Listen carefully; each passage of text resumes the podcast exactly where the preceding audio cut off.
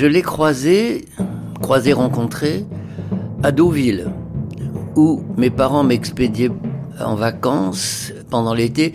Et il y a un café, rue Désiré Le Hoc, qui doit exister encore, qui s'appelle Chez qui était le, lieu de rencontre de l'intelligentsia, si je puis dire, par rapport au café d'à côté dont j'ai oublié le nom, où il y avait les bourgeois. Donc au fond, à droite, j'ai encore l'image dans les yeux, il y avait Jeff avec sa femme, la rouquine, l'irlandaise. Et ça picolait ferme. Alors, entre sa stature physique impressionnante, les verres de whisky irlandais qui se succédaient sur la table, et il avait une voix euh, grave, belle. Le peu que j'entendais, ça me pétrifiait littéralement. Donc je pense que quand même une fois au moins j'ai dû aller en balbutiant euh, dire euh, Monsieur euh, Kessel, j'admire beaucoup ce que vous écrivez et puis j'ai dû foutre le camp avant qu'il réponde. Dans mon souvenir, il était très impressionnant. Sans doute à la fin de sa vie a-t-il eu un, un rôle qu'il ne s'attendait pas à jouer, une sorte de grand-père rassurant pour un certain nombre de jeunes auteurs qui venait chercher ses conseils, mais plus sûrement son amitié. Pas tellement un donneur de conseils, Kessel, mais hum, il donne l'exemple. Il a donné l'exemple à beaucoup de jeunes auteurs, surtout des garçons, c'est curieux, parce que l'univers euh, kesselien, longtemps, ça a été l'univers pour les garçons, une littérature pour les garçons. Moi-même, je suis venue assez tard à, à Kessel parce qu'il me semblait que ces histoires d'aventuriers. Euh, c'était pas un univers de filles, on, était encore avec ces, dissemblances. Mais dès qu'on ouvre un livre de Joseph Kessel, c'en est fini de ces fossés entre les êtres, c'est fini.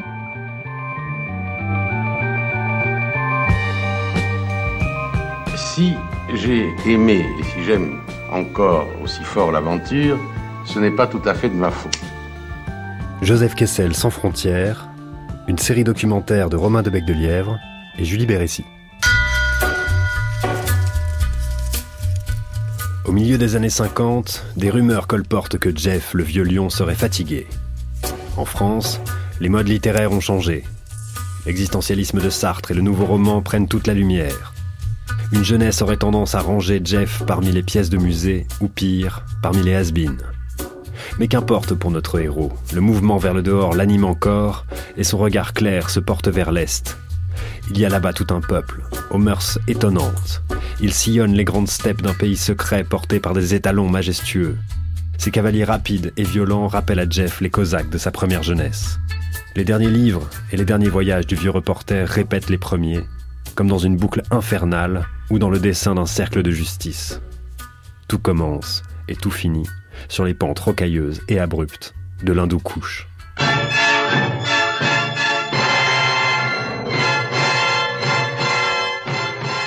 Épisode 5 Un cavalier dans l'histoire. Il est des tragédies qui exigent une terre prédestinée. Au drame qui va se jouer ici, seul l'Afghanistan pouvait servir de théâtre. L'Afghanistan, hérissé de montagnes géantes, et pourtant carrefour de l'Asie centrale. L'Afghanistan, jalonné par des ruines sans nombre, hanté par les souvenirs des premières tribus ariennes, des phalanges d'Alexandre le Grand, des fidèles de Bouddha, des guerriers de l'islam, des hordes terribles de Gengis Khan. Quand il est allé en Afghanistan la première fois, Ici, il savait pas vraiment ce qu'il allait y faire. Gilles Euré, journaliste. Mais il voulait faire un film. Bon, alors on lui dit euh, ah bah tiens il y a un jeune euh, réalisateur là mais enfin il a pas réalisé grand chose en fait il a encore rien réalisé. Il s'appelle Pierre Schoendorfer il a été euh, à c'est un, caméraman.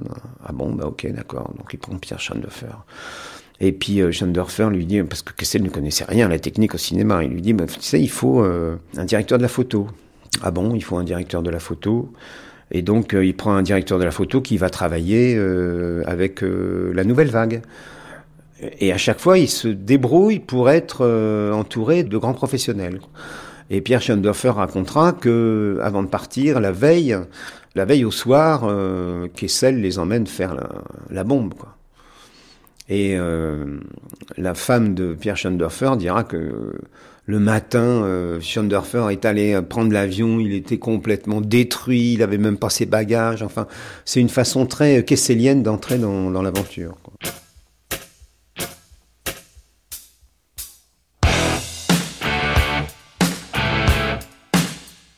Joseph Kessel, je l'avais rencontré à, à, Hong Kong. Pierre Schoendorfer, cinéaste. En quittant l'Indochine, j'avais décidé de rentrer par les États-Unis. Et je me suis arrêté à Hong Kong et j'ai rencontré Kessel, qui était pour moi, le, c'est l'auteur de ma jeunesse. Et Kessel est un homme curieux, qui s'intéresse, qui écoute. Et, j'ai passé une soirée entière, euh, presque une nuit entière, à, lui parler, à déverser un peu ce trop-plein d'Indochine que j'avais. Ça l'a intéressé il m'a dit, il faut qu'on s'envoie en France. Moi, je n'ai jamais osé le revoir et par hasard, je l'ai rencontré une fois sur les Champs-Élysées. Il m'a dit, je suis content de vous rencontrer, je pars en Afghanistan, venez avec moi, prenez une caméra de 16 mm, j'ai un producteur, on va faire un film. Le producteur était Georges Le Bourgard. Le film qui devait être en 16 mm était devenu un film en, en 35 mm, cinémascope et couleur. Et on cherchait un opérateur pour faire ça. Moi, j'avais Coutard qui était à ce moment-là en Indochine. Et j'ai dit, c'est l'homme le plus étonnant que je connaisse. Il faut absolument que ce soit lui qui fasse ça. Et Kessel a dit, bon, très bien, on va, on va, on va demander euh, à ce que ça, ça soit lui qui le fasse. Et j'ai envoyé un télégramme à Coutard qui, trois jours après, débarquait à Paris. Et c'est comme ça qu'il est devenu le chef opérateur de, de la place du, de la place du diable. Il longe les murs démantelés d'une immense ville, Bactre, fondée par les généraux d'Alexandre le Grand et qu'on appelait autrefois la mer des cités. De la poussière, des ruines, des civilisations mortes, des artisans qui s'efforcent dans leur cuve infernale d'extraire le salpêtre. Voilà tout ce qui reste d'un empire immense. Quand Kessel va très très tôt en Afghanistan, avant les hippies, avant tout, en 56, Alfred de Montesquieu, grand reporter. Il découvre un pays qui est l'ultime frontière. En tant que reporter, je pense, mais aussi le Kessel russe ça le chatouille. Hein. L'Afghanistan, c'est la frontière du Great Game euh, de Kipling, c'est-à-dire de, ce jeu de, de, rapport de force entre euh, l'empire anglais indien et l'empire russe. C'est là, c'est Kim, euh, tous les romans de Kipling qui se passent. C'était vraiment le lieu d'affrontement entre les deux visions impérialistes. C'était l'ultime frontière. C'est un peu le, il y a le Wild West aux États-Unis et il y a le Wild East et l'Afghanistan. C'est cette ultime frontière. Donc c'est pour ça qu'il est attiré par ce pays. Et c'est un pays totalement médiéval, sans électricité, hein, tenu par des chefs de clan qui en plus ont le bon goût d'être extrêmement beaux et de monter à cheval, euh, de se battre comme des dingues. Alors ils boivent pas, mais à part ça, ils cochent beaucoup des cases de Kessel tout de suite dans des paysages sublimes, euh, avec des histoires magnifiques. Euh. Et donc là, tout de suite, ils tombent amoureux d'eux, notamment des Pashtuns, des grands-pères des talibans actuels, hein, ou arrière-grand-père des talibans actuels.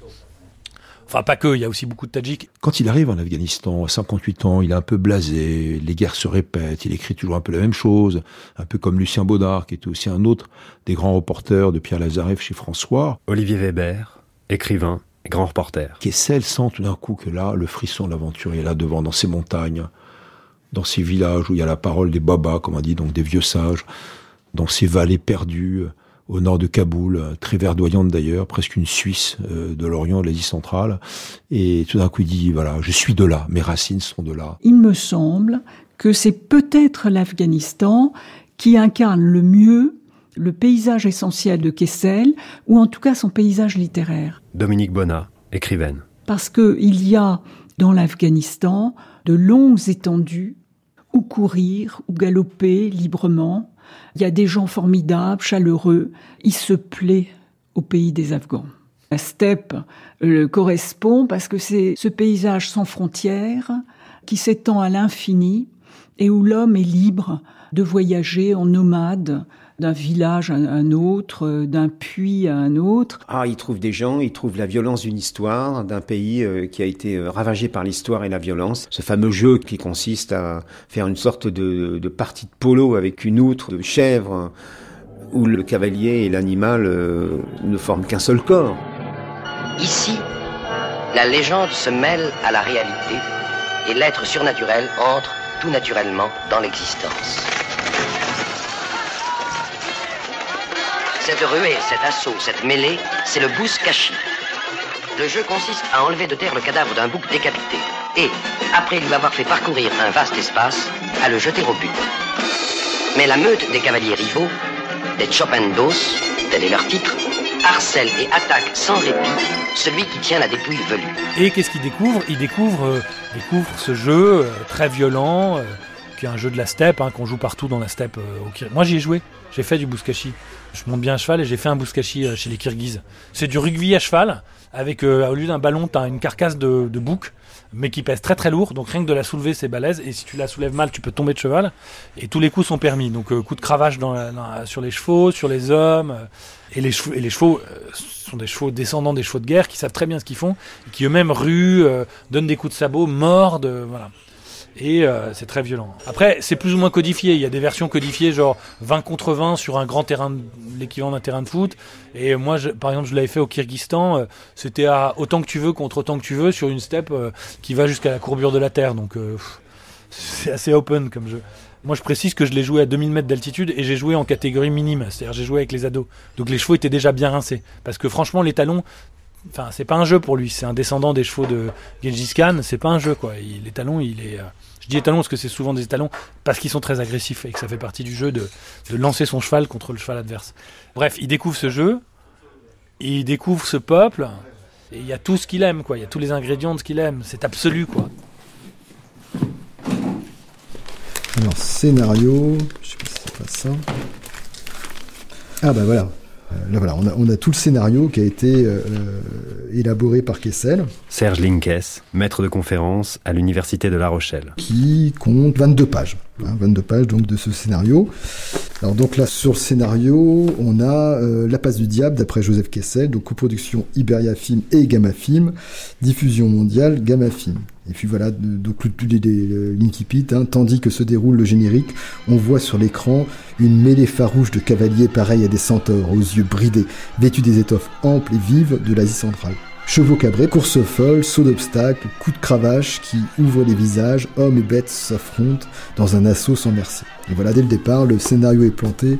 On a les différents plans séquences que Kessel élabore, qu'il envoie au producteur en France, et euh, ils emploient su- en Afghanistan même des gens, parce qu'ils n'ont pas de fonction d'acteur, ils sont pris sur place, un enfant, euh, quelques joueurs de Buscachi qui vont euh, s'improviser acteurs.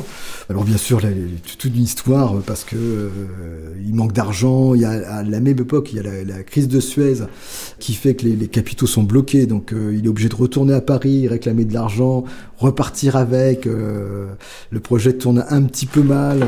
On a des choses complètement, complètement folles. On a par exemple les télégrammes que Kessel envoie, qui sont de plus en plus dramatiques, qui virent au tragique d'ailleurs. Et on voit, alors il y a une dizaine de télégrammes comme ça, des petits télégrammes bleus. hein, et voilà, j'ouvre ce joli télégramme bleu. Alors, en quelques mots, euh, on n'a plus rien, euh, vendu Kodak, euh, voilà. euh, donc ils vendent le matériel à la fin. vendu caméra, vendu ci, vendu ça, il n'y a plus rien, il n'y a plus, une, seule, euh, une seule ressource financière.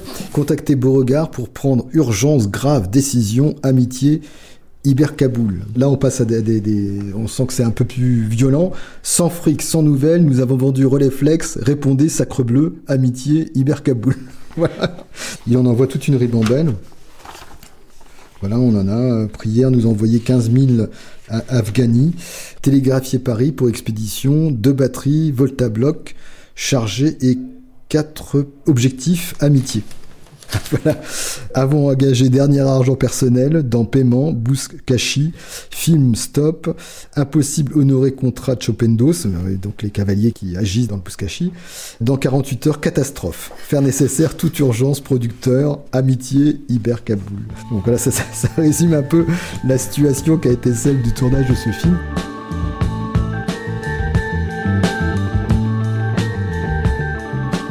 Au fond, euh, peut-être que le cinéma auquel rêvait Kessel et auquel il aurait peut-être été le plus attaché, Philippe Baudor, professeur à l'Université de Bordeaux. c'est peut-être le cinéma au fond euh, documentaire. hein, voilà, ça, Et je crois que avec euh, La passe du diable, il arrive à, à associer de manière euh, incroyablement euh, réussie et spectaculaire à la fois une dimension narrative, romanesque, puisqu'il y introduit quand même cette dimension de fiction, et puis un film extraordinairement beau sur l'Afghanistan, sur ses paysages, sur ses personnages. C'est un film absolument euh, magnifique qui malheureusement euh, a été très peu vu lorsqu'il est sorti, et je crois euh, reste très peu vu aujourd'hui. Alors le film va aboutir en 1958, mais au moment où il sort, il y a encore d'autres événements qui fait que malheureusement dans la seule salle où il est diffusé, il doit y avoir deux ou trois spectateurs. Hein, donc c'est un échec complet. Le film ne marche pas très bien, mais euh, euh, il reste quand même euh, dans Kessel une, une fascination complète pour l'Afghanistan. Il va retourner beaucoup de fois avec sa femme, même parfois. Il, est, il a surtout été accueilli par le roi, il a été accueilli par tous les, dignitaires euh, qui le, le, le, considèrent comme quelqu'un voilà, qui, qui, met en avant l'Afghanistan, qui à cette époque-là est complètement inconnu. Est on va entendre beaucoup parler de l'Afghanistan lorsque les, les Russes vont l'envahir, etc., et qu'il y aura cette guerre, et puis on en entend parler encore aujourd'hui, mais à l'époque, dans les années 50, l'Afghanistan c'est euh, terra. Personne n'a euh, aucune idée de ce qui se passe, ce qui se déroule là-bas, et Kessel est le premier à euh, venir raconter euh, ce qui se passe là-bas.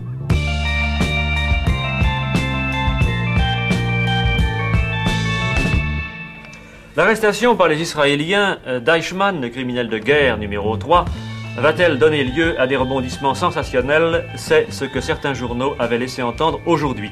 Qu'y a-t-il de vrai à cela? Je pose la question à André Chemama qui nous écoute à Jérusalem. Dans une lettre publiée ce matin, M. Ben Gurion, président du Conseil, rejette catégoriquement l'hypothèse selon laquelle le procès d'Adolf Eichmann pourrait se dérouler en dehors des frontières d'Israël. Les Israéliens attachent en effet une importance considérable au fait que ce que l'on appelle déjà le procès de Nuremberg du peuple juif. Et puis il retourne en Israël aussi en 1961, et, et là il est, il est au procès Eichmann. François Elbron, vice-président du mémorial de la Shoah. Là j'ai une photo de lui, on le voit, on le voit là avec ses lunettes sur le front, atterré parce que évidemment c'est au moment du procès Eichmann en 1961 à Jérusalem, pour la première fois vraiment mondialement, on raconte l'horreur de l'extermination des Juifs. Parce qu'en fait, au procès de Nuremberg, on n'en a pas tellement parlé. Le premier procès où il y a des témoins rescapés de la Shoah, qui sont devenus israéliens, qui viennent témoigner et qui viennent raconter ce qu'ils ont vécu, Eichmann est là et on décrypte l'extermination industrielle des Juifs.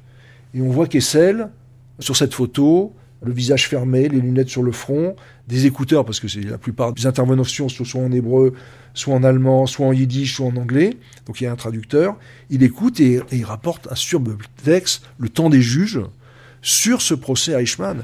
Joseph Kessel, alias Jeff. Voilà un homme dont le rôle a consisté à détruire les juifs répandus à travers toute l'Europe, qui a déployé un zèle affreux pour envoyer le plus possible de juifs vers les camps d'extermination, les fours crématoires. Et alors le personnage lui-même, que j'ai vu des jours et des jours dans sa cage de verre, ça aussi c'est un souvenir inoubliable, cette espèce d'araignée humaine, et en même temps, cette inhumanité absolue, à un point tel que quelquefois on se disait, après tout, il n'est pas coupable.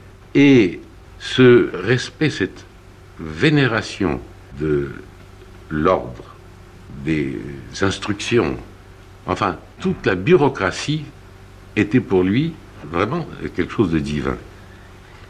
Une seule fois, il a rougi et il s'est senti en faute, et le président lui a posé une question, et il a oublié de se lever. Cet homme impassible, blême, est devenu rouge, a dit, Entschuldig, je vous demande pardon, et c'était le seul moment où il s'est senti en faute de tout le procès. Il suit sans discontinuer le procès d'avril à août. Et c'est une position extrêmement difficile pour un homme qui a toujours refusé de juger son prochain, qui a préféré essayer de comprendre. Michel Kahn, romancière, fondatrice du prix Joseph Kessel. Et alors il se trouve cette histoire extraordinaire qu'à peine entré dans la salle de théâtre, donc converti en tribunal, il va examiner la cabine transparente qui est destinée à l'accusé. Et alors tout à coup, Eichmann s'avance entre deux policiers et, Jeff n'est séparé de lui que par la pellicule de verre. Et alors il a écrit par l'effet même de la surprise, j'oubliais en ce moment tout ce que je savais de lui, il me sembla que me bousculait un homme inconnu. Or je le dis en toute sincérité, en toute honnêteté. Même ainsi, j'eus un mouvement instinctif de recul, de répugnance, de profond malaise.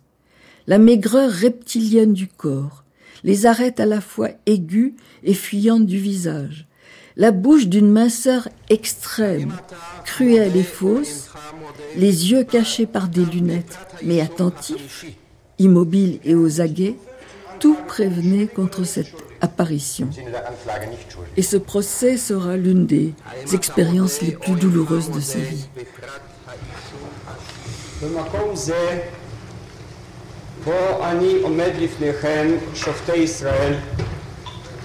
ללמד קטגוריה על אדולף איישמן, אין אני עומד יחידי.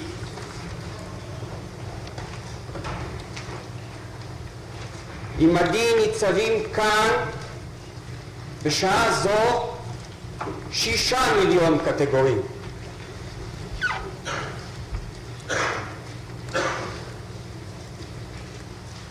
אך הם לא יוכלו לקום על רגליהם לשלוח אצבע מרשיעה כלפי תא הזכוכית ולזעוק כלפי היושב שם, אני מאשים. Donc on a euh, un autre dossier de procès qui est celui du procès Eichmann, autre procès très important.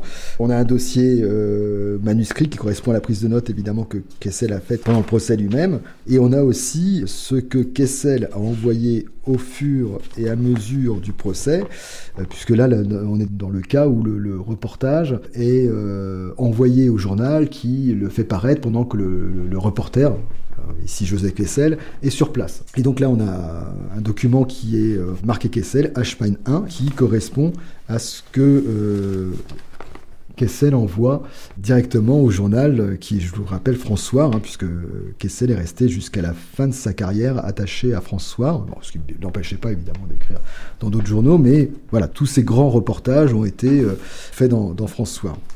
Donc là, on est euh, sur le premier euh, envoi de Kessel à François. Donc je vais vous dire le début. Après tant et tant de séances, où a été exposé sous tous ses aspects et sous tous ses angles le même crime, on pouvait se croire immunisé contre le choc de l'intolérable stop. Évidemment, les stops viennent ponctuer l'envoi du reportage. On avait ressenti au début du procès, puis à l'audition, des témoins échappés de l'enfer. Stop. Mais à présent, on croyait bien être habitué, cuirassé à l'abri. Ce n'était pas vrai. On a une chance assez incroyable puisqu'on a les, a les dates euh, à chaque fois qui figurent sur les envois de Kessel. Alors c'est pas des envois quotidiens. Hein. Là on passe du 1er juillet au 9 juillet, ensuite on passe au 12 juillet puis au 14. Et on comprend surtout quand même que euh, étaient câblés donc envoyés par télégramme hein, des textes extrêmement longs. C'est-à-dire que là on a trois pages complètes tapées euh, à la machine qui sont envoyées et donc ponctuées de stop à chaque fois, euh, toutes les deux trois phrases et qui vont euh, servir à faire ce récit de ce procès, de procès Eichmann.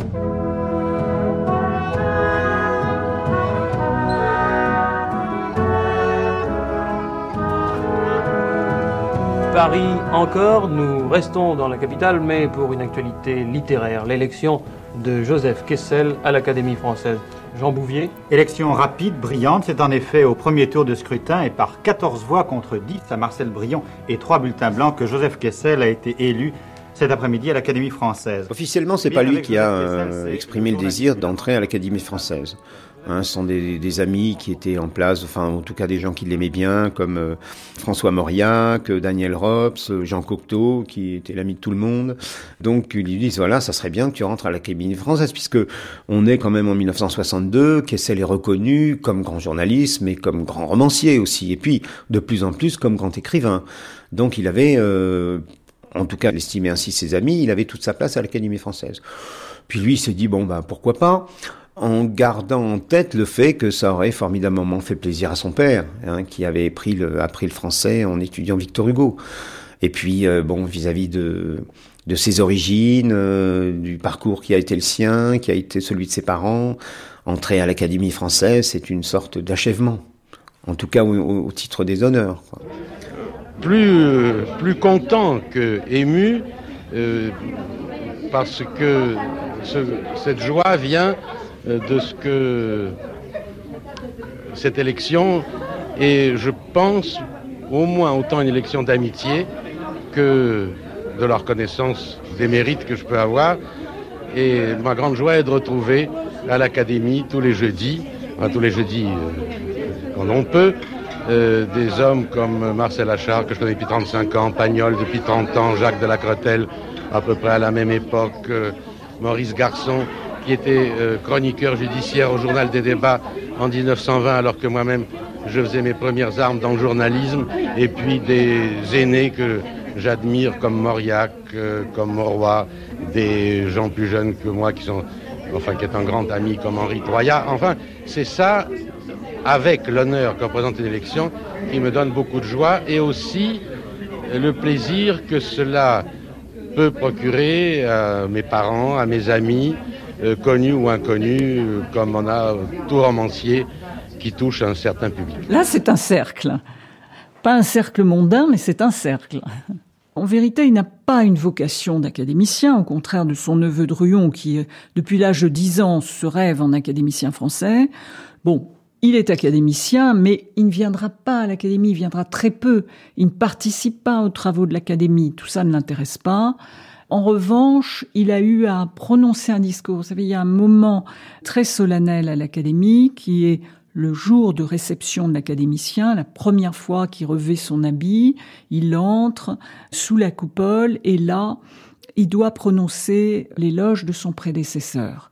Kessel succédait au duc de la Force, donc un des plus vieux noms de France, un aristocrate, et il n'a pas écrit le discours. Il a laissé le soin à Paul Gilbert, qui était un jeune journaliste du journal Combat, qui a écrit euh, l'essentiel du discours, et d'ailleurs très bien, en essayant d'y mettre des épisodes kesseliens, etc. Mais lui s'est réservé le début. Le début, c'est signé Kessel. Et ce début est tout de même magnifique. Et le hasard fait qu'il remplace un vieux monsieur historien, à mon avis, j'ai jamais rien lu lui, mais probablement gentil mais un peu ennuyeux, qui est le duc de Comont-la-Force. Vieille famille française. Le mec a écrit sa généalogie, il a fini à l'Académie française. Il est remplacé par Kessel. Il en fait l'éloge et il le fait de manière loyale. Et puis il dit cette phrase, je vous la cite, je la lis, pour remplacer euh, ce descendant euh, d'un grand seigneur, euh, ami des princes et des rois de France, vous avez choisi qui? Vous avez choisi un russe de naissance et juif de surcroît, un juif d'Europe orientale. Vous avez ainsi marqué par le contraste singulier de cette succession que les origines d'un être humain n'ont rien à voir avec le jugement que l'on doit porter sur lui ce qui est profondément humaniste et qui est une phrase magnifique, mais la suite est intéressante. De la sorte, messieurs, vous avez donné un nouvel et puissant appui, à la fois obstiné et si belle de tous ceux qui partout tiennent leur regard fixé sur les lumières de la France. Il dit pas vous avez collaboré, vous avez balancé des milliers, des dizaines de milliers Pétain a envoyé des dizaines de milliers de juifs à Auschwitz, etc. Euh, la police française a fait la rêve du Veldiv et tout ça. Je suis juif, j'ai dû fuir à Londres, etc. Il dit en me nommant moi juif errant d'origine euh, russe, etc., vous êtes la réponse. Et je trouve ça très beau. Ça montre qu'il préfère toujours son rêve à la part moche des choses. Il va toujours chercher la beauté des choses, quoi. Il s'est gardé de dire et un résistant qui aurait formidablement déplu à certaines personnalités d'extrême droite comme euh, Thierry Monnier ou euh, Pierre Gaxot, euh, puisque l'Académie française a quand même été le refuge de bon nombre de collaborateurs, hein, dont certains d'ailleurs ont quand même été virés de l'Académie française. Et il participera quasiment pas aux réunions du dictionnaire, hein. mais il viendra tout le temps quand même, quand il y aura des élections, pour voter contre Paul Morand. Paul Morand, qui avait été donc un collaborateur très proche de Pierre Laval, ambassadeur du gouvernement de Vichy, et qui s'était exilé euh, en Suisse juste à temps. Et Paul Morand euh, avait brigué euh, le fauteuil de l'Académie française. Et Kessel votait contre. Paul Morand a été élu finalement en 1968, à une période assez agitée quand même en France. Mais il faut noter que le général de Gaulle a refusé de le recevoir.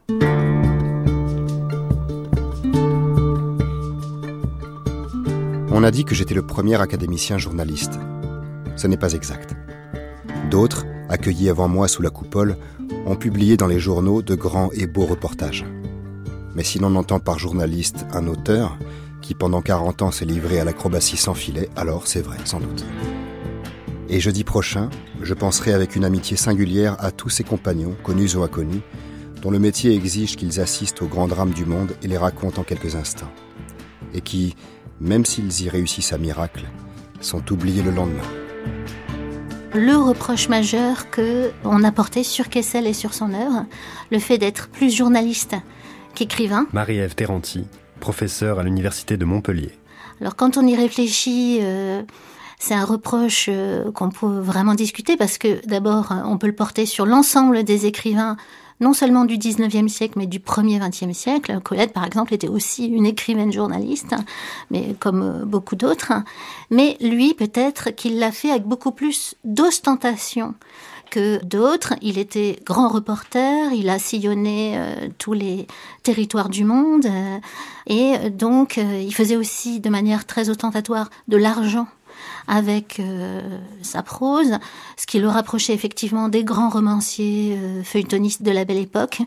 Et donc, euh, effectivement, ça lui a été porté constamment à charge et ça a sans doute expliqué un certain nombre non seulement de critiques mais même de déboires qu'il a eu notamment au moment de sa présentation à l'Académie française où il y a eu toute une série de polémiques pour savoir si on allait recevoir ou non un journaliste tous les écrivains du 19e siècle ont été d'abord publiés dans le journal. Et on n'aurait pas idée de dire pourquoi Balzac est-il encore lisible aujourd'hui alors que c'est paru dans le constitutionnel euh, ou dans la presse euh, de Girardin. Longtemps, l'erreur, ça a été de considérer que parce que c'était dans le journal, c'était pas la littérature. Mais en disant ça, on reproduit un certain nombre de présupposés euh, de la littérature légitime. Et aujourd'hui, où le livre est en recul partout, bah, il va bien falloir qu'on pense que la littérature peut passer par d'autres euh, médiums que euh, le livre.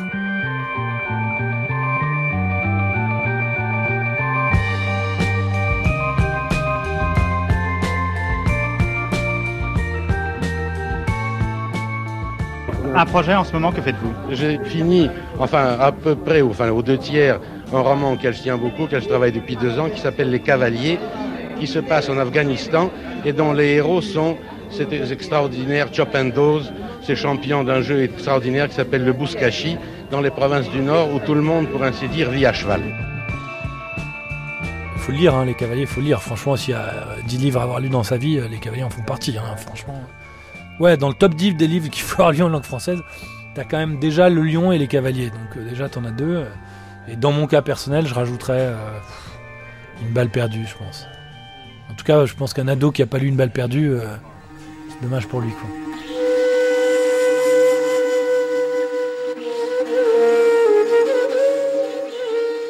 Rose perçut à son tour l'arôme amer qui imprégnait le vent. Plus rapide que sa pensée, son sang fut en émoi et son cœur plein d'une peine poignante qui était du bonheur. Entre les falaises écartées, comme les piliers d'une porte colossale, s'apercevait une étendue sans fin. Et où Rose sortit de l'hindou couche et la steppe s'offrit à lui, la steppe où l'homme peut voir tout le long du jour la marche du soleil qui, avant de disparaître, se pose au bord de la terre pour un long embrasement. Ce qu'on a gardé beaucoup des cavaliers, c'est euh, l'image euh, de ce jeu terrible, extrêmement cruel et spectaculaire qu'est le bouskashi, qui est pratiqué par euh, les peuples du nord de l'Afghanistan, ces cavaliers intrépides, téméraires, etc., absolument acrobates euh, fabuleux. Et euh, on peut penser que quelque part Kessel aurait pu, aurait dû entièrement construire son roman sur ce jeu du bouskashi. Mais en réalité, c'est pas du tout ça. C'est une odyssée finalement. C'est le retour au pays natal du héros après le combat. On a dans le roman l'opposition entre le héros d'hier et, le héros de demain, le, père et le fils, comme le dit un, chapitre d'ailleurs, l'astre qui se lève et l'astre qui se couche. Et Kessel est à un moment de sa vie où il est lui plutôt du côté de l'astre qui se couche, du moment où l'astre se couche. Donc il y a euh, un travail d'écriture qui est aussi euh, probablement un travail euh, d'approfondissement d'un certain nombre de, questions. Et dans cette écriture-là, Kessel ne mène pas ses personnages vers une issue ou une réponse, mais j'ai le sentiment qu'il accompagne ces personnages ou que ces personnages eux-mêmes le guident lui-même vers une issue et vers une réponse. On a le sentiment que cette écriture qui dure, cette sorte de remise permanente à plus tard de ce qui va être le mot fin, c'est à la fois ce qu'on constate euh, lorsque Kessel, répondant aux sollicitations de son éditeur, tarde à remettre la version finale, mais on a aussi le sentiment, quand on lit le roman lui-même, notamment dans la dernière partie, que finalement le, dénouement est en permanence reporté un petit peu plus tard, comme si on n'avait pas encore trouvé le mot de la fin, et comme si le romancier attendait lui-même le mot de la fin en même temps que ses personnages l'attendent. Et je pense effectivement que c'est une, un mode d'écriture, de composition, et on le sent à la lecture, que l'on n'a probablement euh, jamais eu dans euh, les romans antérieurs de Kessel. C'était parti hein. pour être un simple livre d'aventure, une espèce de longue nouvelle, et puis peu à peu, ça m'a pris plus de temps parce que je, sentais qu'il fallait dire plus de choses que ça.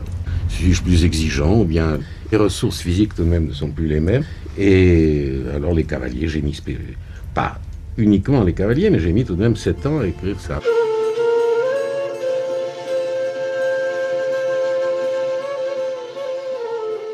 Raïm se souvint de son père, le pauvre berger. Quelque part là-bas, avec son chien et sa flûte, il veillait au troupeau astracan d'Osman Bey. S'il pouvait seulement me voir ici, parmi tant de gloire. Songea Raïm. Comme ils étaient beaux les Chopendos, tous. Qu'ils fussent très jeunes ou couverts de poils gris. Élancés tout en os et en air, semblables par les contours de leurs figures aux faucons dressés pour la chasse, ou lourds de torse et de mâchoires comme les molosses des caravanes nomades. L'âge de ces cavaliers, le dessin de leurs traits, la forme de leur corps ne comptaient pas pour le Batcha. C'était aussi, et même chez les plus minces, la masse du poignet et des mains faites pour arracher à l'adversaire et la garder ensuite, la dépouille du bouc, enjeu du bouskashi. Et surtout dans leur attitude, c'était depuis le regard jusqu'à la démarche, une assurance nonchalante et superbe en leur primauté. Leur tchapan pouvait être élimé et crasseux, et ils pouvaient n'avoir pour tout bien qu'une masure ou une yourte et quelques chèvres sur un lopin de steppe ingrate. Ils semblaient plus fiers, plus libres, plus riches sous leur bonnet fourré que les cannes et les baies fastueux de la province. Là, on est après la décolonisation, et c'est un récit semblant. C'est un récit semblant, mais qui raconte quand même, qui présente quand même un monde construit par un regard de blanc. Mathieu Le Tourneux, professeur à l'université de Nanterre. C'est-à-dire que c'est un monde entièrement exotisé, dans lequel la représentation des Afghans est une représentation qui en fait des anti-occidentaux, qui met l'accent sur leur sauvagerie, la barbarie de leurs actions, ou alors sur euh, leur euh, une forme de, pureté, euh, de proximité avec la nature, de vérité, mais qui exotise de la même façon ces personnages. Donc c'est pas complètement, ça n'échappe pas à cet héritage du roman d'aventure, mais ça le reconfigure complètement à partir d'un monde postcolonial. Il n'y a pas de blanc dans le récit, mais c'est un récit dont euh, l'axiologie, les valeurs, la manière de donner sens aux choses est entièrement construit par le regard exotisant du blanc. Et ce regard exotisant du blanc, ici, c'est celui de Kessel, comme euh, occidentaux qui regardent le monde. Mais on ne peut pas y échapper. il ne s'agit pas de lui reprocher d'être ce qu'il est. Simplement, je pense qu'aujourd'hui, on n'écrirait plus, on ne présenterait plus le monde comme le fait Kessel. On hésiterait à euh, représenter les Afghans ou euh, les, étrangers comme des figures essentiellement exotiques, marquées par une opposition entre civilisation et sauvagerie, euh, une sauvagerie qui serait celle à la fois de la sagesse exotique ou de la brutalité exotique, mais malgré tout qui se pense entièrement par rapport à une norme occidentale, même si elle n'est pas là, elle est sous-jacente à la manière dont est configuré le monde. Je pense qu'aujourd'hui, plus personne n'oserait écrire de cette façon.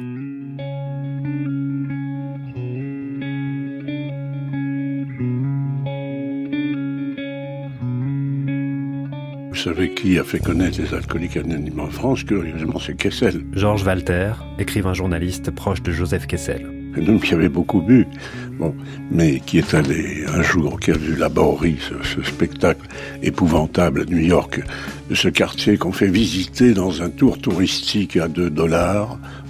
En passant, on montre les déchets humains qui sont là. C'est un spectacle horrible. Et c'est là que les, les, alcooliques anonymes se sont implantés. Et Kessel a été tellement frappé par cette histoire qu'il a Il a écrit ce livre chez avec les alcooliques anonymes. Et Kessel, qui avait une femme alcoolique, femme merveilleuse, mais malheureusement alcoolique profondément, il a énormément souffert de, de cette affaire-là. Le reportage que voici a beaucoup compté pour moi, et au titre le plus singulier. Il ne devait rien aux révolutions, aux guerres, aux forbans, aux héros, aux pays d'accès difficile, aux tribus mal connues, aux bêtes sauvages. Mon enquête avait pour objet des hommes ordinaires dans les décors neutres d'une grande cité. Ils appartenaient à tous les milieux sociaux. Ils étaient le commun des mortels, sauf pour leur enfer intérieur. Et encore était-il le plus répandu, le plus banal du monde, celui de l'alcool. Tout commença par un jeu de hasard. De passage à Paris, une amie scénariste qui arrivait d'Amérique me dit comment elle avait assisté là-bas au sauvetage d'un camarade à elle, perdu de boisson et déjà une épave. L'instrument de cette sorte de miracle était l'association des alcooliques anonymes. Il y avait dans ce récit tant d'intensité dramatique, une si riche nourriture pour l'émotion et l'imagination, que j'éprouvais le besoin impérieux de connaître l'œuvre dont il n'était que l'un des chapitres. Au départ, je voulais simplement rapporter ce que les journalistes appellent indifféremment de belles histoires, qu'elles soient de crimes, d'horreur, de bravoure ou de sainteté. Certes, chez les alcooliques anonymes, j'en ai trouvé, et à profusion. Mais au tréfonds du gouffre, de la géhenne, il y avait un secret humble et merveilleux qui avait rendu les plus lamentables épaves à la dignité de vivre. Mais au-delà et au-dessus des belles histoires, il y avait une histoire très noble, très grande, qui permettait de ne jamais désespérer des hommes et de leur malheur. Sa troisième femme, l'Irlandaise, Michelle O'Brien, qui est donc alcoolique, euh, Peut-être qu'elle l'était déjà, mais elle l'est en grande partie à cause de Kessel. Parce que Kessel boit comme un trou, mais bon, ça lui fait rien. Il a les enzymes cosaques. Euh, le lendemain, tout va bien. Alors qu'elle, elle boit comme un trou pour tenir face à cet ogre, ce géant. Voilà, c'est un géant, mais c'est un ogre, donc il dévore un peu. Et sauf qu'elle, elle devient alcoolique. Mais ce qui est intéressant, c'est que donc lui écrit un livre indirectement sur elle, pour elle, qui s'appelle Avec les alcooliques anonymes, qui est un bon livre d'ailleurs, à la fois reportage et vie, enfin voilà. Mais elle écrit aussi un livre très bien écrit qui marche très bien, alors qu'en vrai, elle écrivait pas hyper bien le français, elle était irlandaise. Donc on peut comprendre qu'il a, il a écrit à quatre mains, vraiment par gentillesse, par générosité, pour la faire exister. Il a, il a vraiment fait un livre. Euh, il est généreux quand même. S'il dévore les gens, il le fait pas ni par méchanceté, ni à mon avis intentionnellement. C'est la, phrase de Brancusi sur Rodin rien de grand ne pousse à l'ombre des grands arbres. Enfin, tu t'approches trop du soleil, tu brûles quoi. Euh, et voilà, il est comme ça, il est solaire euh, dans toutes les dimensions, je pense, du terme solaire, y compris la dimension euh, brûlante. Et ça sera encore un motif de, de culpabilité chez lui, euh, de la même façon qu'il n'a pas su protéger son frère de son suicide, de la même façon il n'a probablement pas su prendre suffisamment soin de sa femme qui a versé dans l'alcoolisme, ou du moins de prévenir cet éthylisme, parce qu'il a vécu des moments euh, compliqués quand même. Il faisait des scandales euh, en société, l'insultait devant tout le monde. Il a essayé de la faire suivre des cures de désintoxication, mais ça n'a pas toujours marché. mais il a toujours été à côté. Il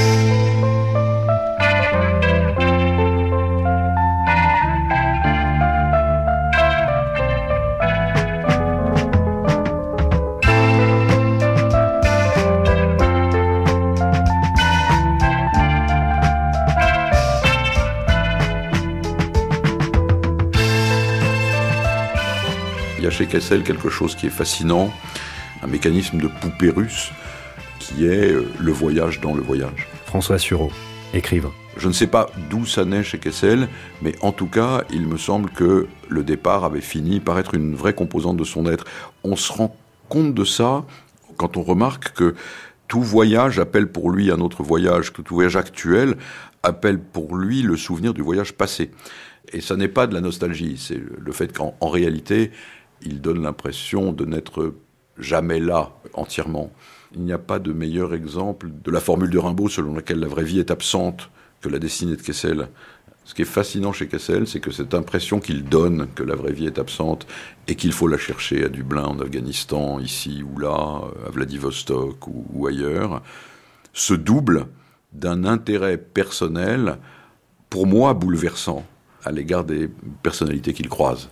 Il me semble que chez Kessel, il y a une, vraie, euh, une véritable quête. Hein. C'est-à-dire que Kessel cherche partout où il se trouve, à revenir finalement à des motifs obsédants, obsessionnels, à des lieux qui ont sa faveur et dans lesquels il considère que se situe l'aventure humaine. Marie-Astrid Charlier, maîtresse de conférence à l'université de Montpellier. C'est-à-dire que parmi tout ce que Kessel a traversé, tous les lieux qu'il a pu voir, observer, etc., on pourrait s'attendre à ce que ces récits, notamment ces, ces romans par exemple, soient pétris de descriptions de descriptions réalistes, de descriptions à la Balzac précisément, à la Zola, de tous les lieux qu'il traverse, des rues, des paysages, des architectures, etc. Or, on constate hein, avec étonnement qu'il n'en est rien, ou du moins que les, les, les, descriptions sont très mineures en fait chez Kessel, par rapport au contraire à une forme de répétition, d'éternel retour des mêmes motifs, de la nuit, de l'alcool, de la pègre, des femmes, du crime, de l'opium également. Donc on a comme ça chez Kessel, il me semble, une quête qui correspond voilà, à une sorte d'obsession, qui est à la fois une obsession existentielle, mais également une obsession littéraire, puisque finalement, ce sont toujours les mêmes références, les mêmes motifs du passé, qu'il emprunte à Dostoïevski, à Zola, à Conrad, qui reviennent de manière euh, en leitmotiv, en quelque sorte, dans ces textes. Donc, c'est ce que j'ai pu appeler hein, la sédentarité, en quelque sorte, de son imaginaire, la sédentarité littéraire qui le caractérise et qui, encore une fois, est tout à fait étonnante et même fascinante en regard de son nomadisme tout au long de sa vie, de sa carrière de grand reporter. Il y a comme ça une sorte de dichotomie vraiment intéressante entre ses voyages, ses reportages, sa carrière de journaliste d'une part, et d'autre part cette sédentarité, oui, de l'imaginaire, des motifs, qui compose son œuvre et qui l'obsède. Et là, pour moi, on, va, on peut toucher à, mes yeux une des choses les plus intéressantes sur Kessel, c'est qu'en fait, Kessel revisite en permanence toute sa vie les mêmes histoires, les mêmes personnages, les mêmes thèmes. Et évidemment, c'est très puissant de se dire que son premier livre est aussi son dernier. Il décrit les Cosaques dans son dernier livre, Les Temps Sauvages, en 74. Attention, warning. En fait, il l'écrit dans son premier livre, en 1921-22, la steppe rouge. C'est-à-dire qu'il se dit, il est vieux, il est malade, il, va, il est plus très en forme, il meurt en 78, 79, 79. C'est son dernier livre quand même, Les Temps Sauvages, il écrit. Donc, il sait qu'il en a plus pour très longtemps, et là il se dit, bon, qu'est-ce que je fais? Et il réécrit son premier livre. C'est quand même très très fort symboliquement. Alors effectivement, il est, peut-être un peu fatigué aussi, mais euh, il se sent pas pour autant à la retraite. Alors il a beaucoup moins d'activité qu'avant, et euh, on a envie de dire heureusement, hein, parce qu'il avait un sacré rythme de vie. Mais bon, il est moins sollicité, et peut-être que la période est différente. Peut-être que des personnages, des ogres, des empereurs comme Kessel euh, sont passés de mode. Hein, et puis bon, même en littérature, il y a le nouveau roman, c'est différent. La narration euh, n'est plus la même, euh, l'ancienne narration n'est plus tellement goûtée. Euh, il y a l'émergence de, nouvelles problématiques, de nouvelles politiques. Et oui, Kessel. Alors du coup, Kessel, il devient un mythe. C'est-à-dire que le personnage dans la vie réelle s'efface un peu et il reste un mythe. Ah oui, il arrête d'écrire. Ça, c'est quelque chose. Euh, alors, c'est très mélancolique parce que un écrivain qui arrête d'écrire, c'est un écrivain qui meurt d'une certaine façon de son vivant. Mais en même temps, euh, Kessel entre dans le grand âge. Il est fatigué. Il a une santé très chancelante. Il faut dire qu'il a brûlé la vie de toutes les façons possibles. Il a beaucoup de soucis avec son épouse parce qu'elle est malade parce qu'il faut la soigner. Elle, subit plusieurs cures de désintoxication, mais rien ne va la sauver de l'alcool. Donc pour Kessel, la fin de vie est, est rude, et il a fini, d'une certaine façon, il a fini son œuvre. Donc il y a, en même temps, je ne crois pas qu'il y ait eu tellement de souffrance chez, lui à ne plus écrire. C'est pas comme une stérilité de l'écrivain jeune ou dans, l'âge mûr qui ne peut plus écrire. Pour Kessel, vraiment le vertige de la page blanche, c'est très peu le sujet. Simplement, il y a comme un renoncement.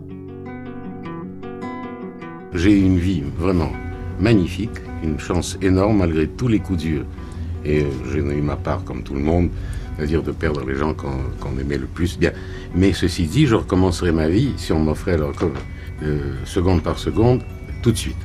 Mais j'ai pas vécu comme j'aurais voulu. J'aurais voulu être euh, un très grand écrivain, j'aurais voulu être... Enfin, tout ce que je vous ai dit. J'ai quand même dû limiter ma vie.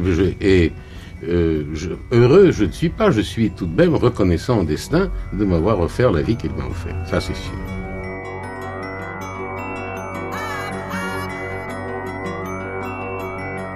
Kessel est superstitieux.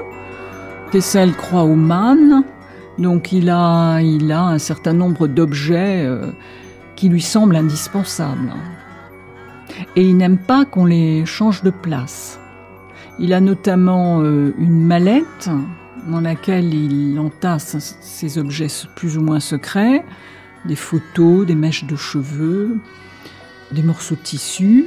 Et si quelqu'un s'avise de bouger la mallette de place, c'est un drame. Il a aussi une formule euh, magique que je suis bien en peine de répéter parce qu'elle est en russe, mais qu'il prononce ces trois mots et il les prononce dans les moments de danger, dans les ou au, début d'un livre quand il quand il commence un livre, il, dit sa phrase magique. Bogom. Ah, c'est une phrase euh, qu'il a trouvée dans Guerre et paix de Tolstoï, et ça veut dire euh, textuellement que l'heure nous soit favorable et que Dieu nous protège. Donc euh, c'est un, une phrase, c'est presque une médaille écrite qu'il prononce en s'asseyant sur sa valise à chaque fois qu'il part en reportage. Et un jour, pendant une mission en Angleterre, il monte dans l'avion et puis il avait oublié. Et donc c'est un ami par radio lui dit voilà, euh, que l'heure nous soit favorable et que Dieu nous protège. Voilà, comme ça, il était protégé. Alors, il n'était pas forcément très très croyant, mais euh, il croyait en la croyance. Et il était peut-être un peu superstitieux. Mais ça, ça fait partie de l'intimité des âmes, euh, de l'intimité des cœurs, et il s'en est jamais ouvert particulièrement. Mais on voit qu'il était attaché à certains réflexes de croyance. Joseph Kessel est mort, je vous le disais en commençant ce journal. L'écrivain s'est éteint hier soir vers 20h30 euh, alors qu'il regardait la télévision. Il est mort d'une crise cardiaque, il avait 81 ans. Je vous propose d'écouter tout de suite le témoignage de l'un de ses amis, monsieur Jean d'Ormesson est l'un de ceux qui illustrent merveilleusement la parenté du journalisme et de la littérature. Il est euh, de ceux qui ont brillé euh, dans le grand reportage il était fait pour ce métier. Oui, le 23 juillet 1979, euh, Joseph Kessel euh, décède. Et c'est intéressant parce que à l'Express, euh, quelques années auparavant, dix ans auparavant, il avait déclaré, je cite, j'ai le texte sous les yeux, Je désire mourir vite, n'importe comment, mais vite. M'asseoir dans un fauteuil, allumer une cigarette, ça serait très bien. Et ses voeux ont été exaucés. C'est comme ça qu'il est mort, c'est Georges Walter qui raconte ça il regardait la télévision et il a dit ah c'est magnifique et il est mort comme ça. Donc la machine euh, kesselienne s'est définitivement euh, arrêtée. Enfin arrêtée, pas de toute façon, puisque le grand reporter à Libération Marc Kravitz avait écrit à la mort de Kessel Jeff Kessel ou le bonheur d'être journaliste, c'est le titre. L'accroche était ainsi rédigée. Une rumeur persistante accrédite l'idée de la mort de Joseph Kessel. Elle est fausse. C'est une histoire de journaliste.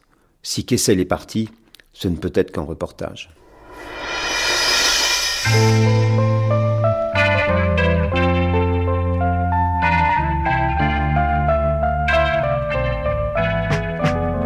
Alors mon père, qui n'était pas du tout croyant, m'a dit une chose, ça porte sur les enfants qui m'a rassuré. Il m'a dit L'homme ne meurt jamais. Je dis Comment? Il était médecin. Quand il est fait de telle manière que quand il a un mois à vivre, il croit qu'il a six mois, que quand il a une semaine, il croit qu'il en a deux, quand il a une heure, etc. Et quand il a plus qu'une seconde à vivre, consciemment, il croit au moins qu'il a une minute. Et puis après, il entre dans le coma, donc il ne meurt jamais pour lui. C'est impossible de ne pas avoir peur quand on va mourir. C'est parce que je suis trop borné trop animal pour y croire.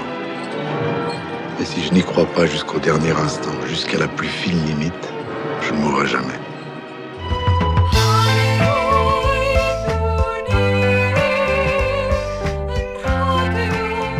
Il allait calmement d'un endroit à un autre, C'était sa nature d'aller de ci, d'aller de là. Il était acharné à comprendre l'être humain. Et pour cela, il faut être calme et paisible, entièrement disponible. Il prend le temps de réfléchir, de voir, de sentir comment fonctionnent les gens là où ils se trouvent et quels sont leurs rêves. Sa dernière phrase quand il est mort, c'est, je me souviens plus exactement, mais qu'est-ce que le monde est beau. C'est pas du tout l'écrivain d'un monde englouti, c'est pas Stephen Zweig, c'est pas Proust, c'est pas. Euh, Tant que la guerre existera, Kessel sera pas euh, un écrivain du passé. Hein, euh. Donc les Cosaques existent toujours, le trafic d'êtres humains existe toujours, même encore plus qu'avant, l'alcoolisme existe toujours. C'est un écrivain qui est pas daté puisqu'il part de thèmes profondément humains, donc qui restent contemporains. Quoi.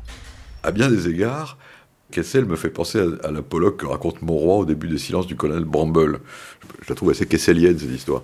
C'est pour ça que j'en parle. Et un, type très convenable a tué quelqu'un dans un bled du sud de l'Angleterre. Alors il a tué quelqu'un et puis sa conscience lui pèse. Que va-t-il faire? Alors euh, il, va voir son vicaire, là, un anglican high church, et lui dit J'ai tué quelqu'un. Le vicaire lui dit Écoutez, je ne sais pas quel est mon devoir de vicaire, mais mon devoir de gentleman est certainement de vous dénoncer au juge de paix.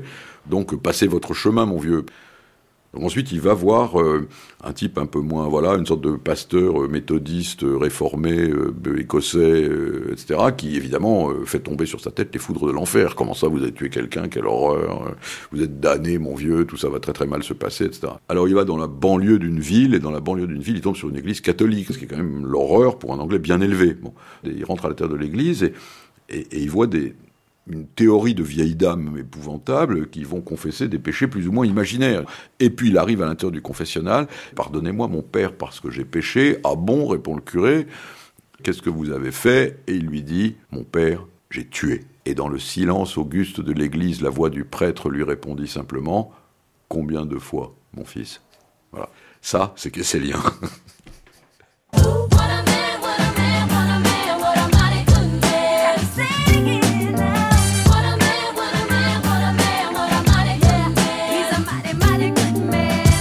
C'était Joseph Kessel sans frontières, épisode 5, Un cavalier dans l'histoire.